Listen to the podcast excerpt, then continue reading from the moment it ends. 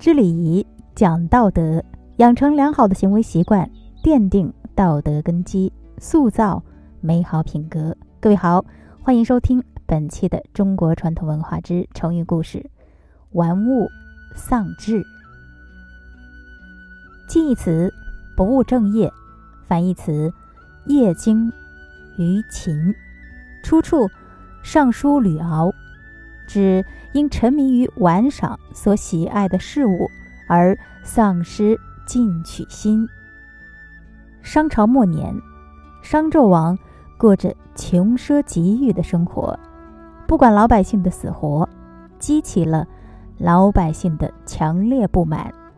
这时，西部的周部落在周文王的领导下渐渐强大起来。周文王死了以后，他的儿子。周武王继承了他的事业，终于灭了商朝，建立了周王朝。当时四方各国都派使者前来朝拜，同时还带来了许多礼品进贡给周武王。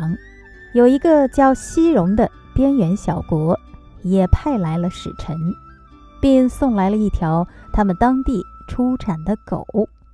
这条狗的名字叫做獒，体型奇特，通解人意。周武王非常的喜爱，就高兴的收下了。太保少公担心周武王骄傲自满，迷恋豪华生活，就对武王说：“一个圣明的君主，绝不能沉醉于享乐之中。俗话说得好，把人。”当做玩物加以戏弄，就有损于德性；对喜爱的物件玩赏不休，就会丧失进取心。像这种对人们的衣食住行毫无用处的奇禽异兽，大王不该收留。周武王听了，觉得很有道理，就把那条狗和其他的贡品都分给了。诸侯和功臣，好，以上就是“玩物丧志”的成语故事的由来。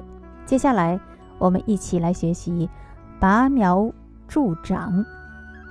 近义词“欲速不达”，反义词“循序渐进”。出处：战国孟轲及其弟子孟子、公孙丑上。拔苗助长的含义是。将苗拔起，帮助它生长，比喻不顾事物发展的规律，强求速成，结果反而把事情弄糟。《孟子》是一部儒家经典，记载了战国时期著名思想家孟轲的政治活动、政治学说和哲学伦理教育思想。这部书中。有个有名的故事：宋国有一个农夫，他担心自己田里的禾苗长不高，就天天的到田边去看。可是，一天、两天、三天，禾苗好像一点儿也没有往上涨。他在田边焦急地转来转去，自言自语地说。我得想个办法，帮助它们生长。一天，他终于想出了办法，急忙奔到田里，把禾苗一颗颗的拔高。他从早上一直忙到太阳落山，忙得精疲力竭。晚上，他还自鸣得意地把这件事。讲给他的儿子听，他觉得功夫没有白费，一天之内就帮助禾苗长高了一大截。可是第二天，他儿子去田边一看，禾苗都枯死了。孟轲借这个故事向他的学生们说明。违反事物发展的客观规律，而主观的急躁冒进，就会把事情弄糟，适得其反。